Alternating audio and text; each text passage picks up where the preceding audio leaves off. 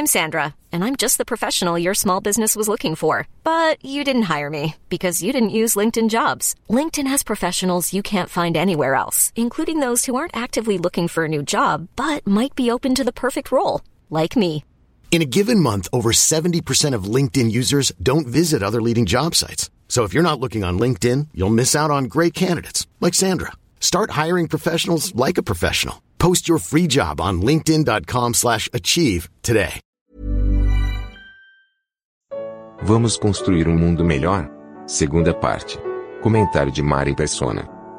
É só coisa horrível, é só coisas horrendas, só, só mal, mal, mal, só crime, crime, crime, erros diversos, tudo. Nada dá certo, nada funciona nesse mundo. Quando parece que vai funcionar, daqui a pouco tudo se corrompe. É assim é essa Terra, assim é esse planeta, e basta a gente olhar a história. Eu, quando estava na escola, a minha professora de história, acho que a primeira aula de história que eu tive, ela falou assim: Nós estudamos o passado para entender o presente e não cometer os mesmos erros no futuro. É. Coitada da minha professora, ela acreditava realmente nisso, né? Eu pergunto: é assim que funciona isso? Não. Não. Por isso que já, já dão nome às guerras, como Primeira Guerra Mundial, Segunda Guerra Mundial, já se fala em Terceira Guerra Mundial, mas ninguém estudou história, então? Todo mundo esqueceu a minha professora, uh, não lembro se era Dona Elza ou Dona Jacira, acho que a Jacira era de, de, de, geografia, Dona Elza era professora de história. Esquecemos as lições que aprendemos tão importantes da, da, da professora? Esquecemos, porque nós não vamos conseguir. Está na natureza do homem ser mal. O homem já é mal por natureza. Se você trancar uma pessoa num cofre e falar assim: olha, eu vou trancar você no cofre para você não fazer nada de errado. A primeira coisa que ela vai fazer é pôr o dedo na hora que estiver fechando a porta. E já vai esmagar o dedo ali. Vai fazer besteira, logo no começo. Vai fazer coisa errada logo, logo no início. Então, assim foi o homem, assim foi a queda do ser humano. Existia um outro jardim esse não foi plantado por Deus. Esse, na, na, Bíblia uh, fala desse jardim, fala que ele já existia, e esse jardim chamava-se Getsemane, ou Getsemane. O Getsemane era um jardim nas imediações, do lado de fora da cidade de Jerusalém, e era o Jardim das Oliveiras, jardim que tinha muitas árvores de, de azeitonas, árvore de oliva, e Getsemane, tem tudo a ver com as azeitonas, porque a gente sabe que para você produzir azeite, você tem que prensar a azeitona para extrair o óleo dela e produzir, então, tem todo um processo de maturação, de, de tudo mais para produzir o azeite. Por isso que Getsemane chama-se prensa de azeite. Então, de um lado você tem um, um jardim aprazível, onde Deus colocou o primeiro homem, e ele caiu. E do outro lado você tem um jardim que é uma prensa de azeite, um lugar de estresse, de angústia, de sofrimento. E ali nós vamos encontrar na Bíblia um outro homem, Jesus, o Filho de Deus que veio ao mundo, o único homem perfeito que já pisou aqui na face da terra. E ele estava nesse jardim quando ali ele tomou uma decisão que iria mudar todas as coisas. Se a primeira decisão tomada no Jardim das Delícias por Adão e Eva estragou totalmente a criação de Deus, a decisão que Jesus iria tomar no jardim da prensa de azeite iria mudar isso, mudar a história, restaurar todas as coisas. No primeiro jardim, o homem caiu na tentação. No segundo jardim do Getsemane, o homem ficou firme diante da perspectiva de dor e de sofrimento pela qual ele iria passar, pelo qual ele iria passar. Em Lucas 22, versículo 39, diz que saindo foi como costumava para o Monte das Oliveiras e também os seus discípulos o seguiram. E quando chegou àquele lugar, disse-lhes: Orai para que não entreis em tentação. E apartou-se deles cerca de um tiro de pedra, e pondo-se de joelhos, orava, dizendo: Pai, se queres, passa de mim este cálice. Todavia não se faça a minha vontade, mas a tua. E apareceu-lhe um anjo do céu que o fortalecia. E posto em agonia, orava mais intensamente e o seu suor tornou-se em grandes gotas de sangue que corriam até o chão. Isso é estresse. Se alguém aqui reclama que está estressado, você já começou a transpirar sangue, então isso não tá, ainda não chegou no ponto. Isso é estresse. Diante da perspectiva do que ele iria passar, ele transpirou gotas como se fossem grandes gotas de sangue. Mas alguém pode falar assim: mas espera aí, tem tanta gente que passa pelo martírio, tem tanta gente que é decapitada lá pelos terroristas lá no, no, Oriente Médio, que passa por tantas dificuldades e fica nessa tensão. O cara está no corredor da morte e não transpira gotas de sangue. Por que, que seria diferente então? Porque Jesus foi pregado numa cruz, nós sabemos isso, a história conta que ele seria pregado numa cruz depois desse jardim da prensa esse jardim da prensa, onde ele, teria, ele seria pressionado a esse ponto, ele seria pregado numa cruz. Ué, mas tinha dois mais pregados numa cruz, nenhum deles suou sangue, transpirou sangue ou gotas como de sangue antes de ir para lá.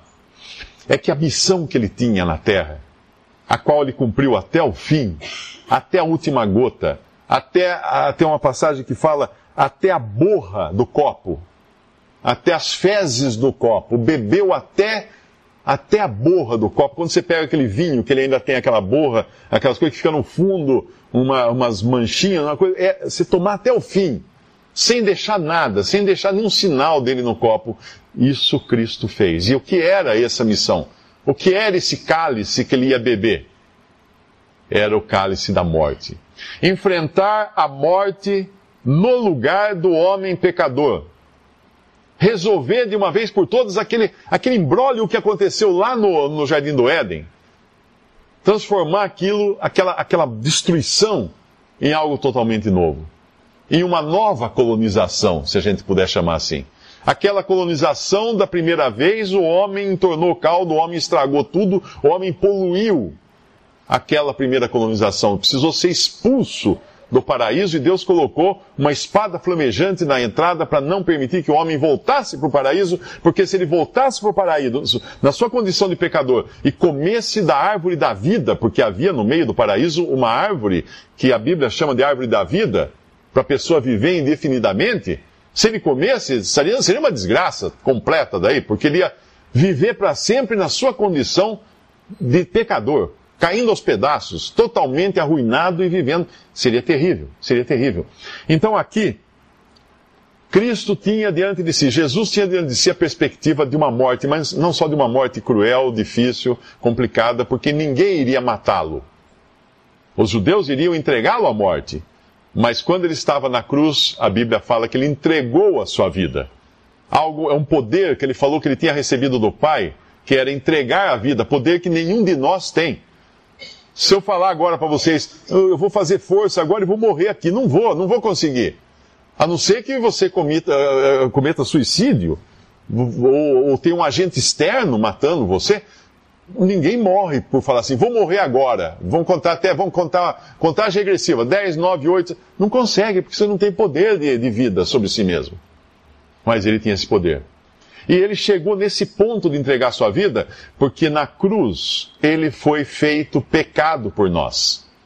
Aquele que era sem pecado, na cruz tomou sobre si os pecados de todos os que seriam salvos por ele, do passado, antes dele e depois dele, todos os pecados lançados sobre ele, de todos os salvos de todas as épocas. E ali Deus o fez pecado por nós e Deus virou a sua face. Por isso que a gente lê que houve três horas de trevas. Porque Deus que é luz não podia compactuar com, com o Filho de Deus na cruz, carregado de pecados daquele jeito. Deus precisava virar a face, olhar para o outro lado, não podia ter comunhão com ele ali. E ali ele entregou a sua vida. Isso era, isso, essa era a terrível perspectiva que, que Jesus tinha de ter que carregar sobre si os pecados de todos os pecadores. Eu vou dar um exemplo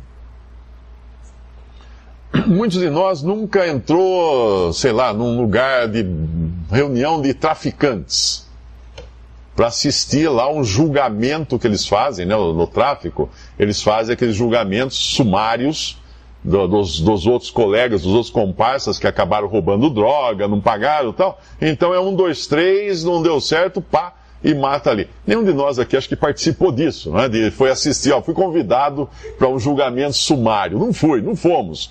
Agora imagina como você se sentiria num ambiente desse. Nós, nós que não fomos criados dentro desse ambiente.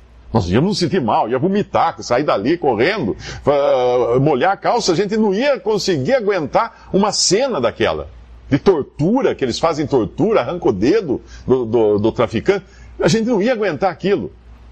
Agora imagina um ser perfeito como era o Senhor Jesus e como é. Num, num ambiente assim, pregado numa cruz, imobilizado ali, recebendo os nossos pecados sobre si inclusive os pecados desses uh, traficantes que arrancam o dedo dos comparsas e depois se converte. Inclusive esses pecados. Fazendo-se culpado por todos esses pecados. Restituir o que não roubei. Fala no Antigo, no Antigo Testamento, uma passagem profética. Então restituir o que não roubei. Cristo falando isso. Ele, ele, ele, ele tinha que se, se fazer culpado Obviamente, uma perspectiva dessa diante de si, ele ia transpirar gotas como grande, uh, grande uh, trans, suor, como grandes gotas de sangue. O seu suor tornou-se em grandes gotas de sangue que corriam até o chão. No, no, no, no Éden, o homem tinha muitas árvores pelas quais ele podia ser atraído e desfrutar dos frutos delas, inclusive da árvore da vida ele foi atraído pela única árvore que Deus disse para não comer, porque causaria morte. Ele foi atraído pela morte. A única árvore que não devia, ele foi atraiu o ser humano à morte. No jardim do Getsemane, o Senhor Jesus iria dar a partida da sua caminhada em direção a um madeiro também uma árvore seca, né? Porque já era uma viga de madeira fincada no chão, sem vida, sem folha, sem galho. Mas era madeira de árvore. Era no jardim do Getsemane que ele ia dar partida, sair, sair andando dali em direção a essa árvore. árvore de morte. De morte para ele, mas de vida para nós. Se Adão foi atraído por uma árvore que traria morte para a humanidade, Cristo, na sua obediência, foi levado para uma árvore, a cruz, que traria vida para a humanidade. Totalmente inverso. Um no jardim de prazeres, no jardim aprazível. Outro no jardim de, de prensa, de tormento, de aflição. Um atraído por uma árvore que levava, levaria à morte. Outro deliberadamente, de vontade própria, caminhando em obediência ao Pai para uma árvore que, apesar de custar sua vida, tra eh, traria vida para todos os que crescem nele depois. Em Lucas 22, 47 diz que, estando ele ainda a falar, surgiu uma multidão, e um dos doze, ele estava ali, lembre-se naquela passagem que eu li antes, ele estava no Monte das Oliveiras, no Jardim de Getsemane, no, lugar, no Jardim das Oliveiras, Uh, e um dos doze, que se chamava Judas, ia adiante de, dessa multidão e chegou-se a Jesus para o beijar. E Jesus lhe disse: Judas, com um beijo traís o filho do homem? A escolha de Adão no Éden trouxe morte. A obediência de Jesus no Getsemane trouxe vida para nós, para todos os que creem nele como Salvador. Por meio de Adão, Deus planejava colonizar a terra. Por isso que Deus plantou um jardim. Assim como esse empreendedor tem o seu plano de colonizar Marte plantando um jardim em Marte. Decisão correta, porque nada mais é do que a mesma técnica usada por Deus para colonizar a Terra. E Deus então colocou Adão no jardim, nesse jardim que ele criou, para colonizar a Terra. Agora nós temos um outro homem, o perfeito Adão, Cristo. E é esse homem que Deus está usando para colonizar a terra e os céus. Esse homem, Cristo. Em João 12, vers, uh, João capítulo 12, versículo 23, diz: ao 35 diz: E Jesus lhes respondeu, dizendo: É chegada a hora em que o Filho do Homem há de ser glorificado. Na verdade vos digo que se o grão de trigo caindo na terra não morrer, fica ele só, mas se morrer dá muito fruto. Quem ama a sua vida, perdê-la-á, e quem neste mundo odeia a sua vida, guardá-la-á para a vida eterna. Se alguém me serve, siga-me, e onde eu estiver, ali estará também o meu servo. E se alguém me servir, meu Pai o honrará. Agora minha alma está perturbada, e que direi eu? Pai, salva-me desta hora? Mas para isto vim a esta hora. Pai, glorifica o teu nome. Então veio uma voz do céu que dizia: Já o tenho glorificado, e outra vez o glorificarei. Ora, a multidão que ali estava e que ouvira dizia que havia sido um trovão. Outros diziam: Um anjo lhe falou. Respondeu Jesus e disse: Não veio esta voz por amor de mim, mas por amor de vós. Agora é o juízo deste mundo, agora será expulso o príncipe deste mundo. E eu, quando for levantado da terra, todos atrairei a mim e dizia isso significando de que morte havia de morrer.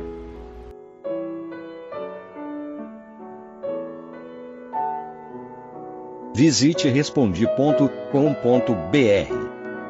Visite também 3minutos.net.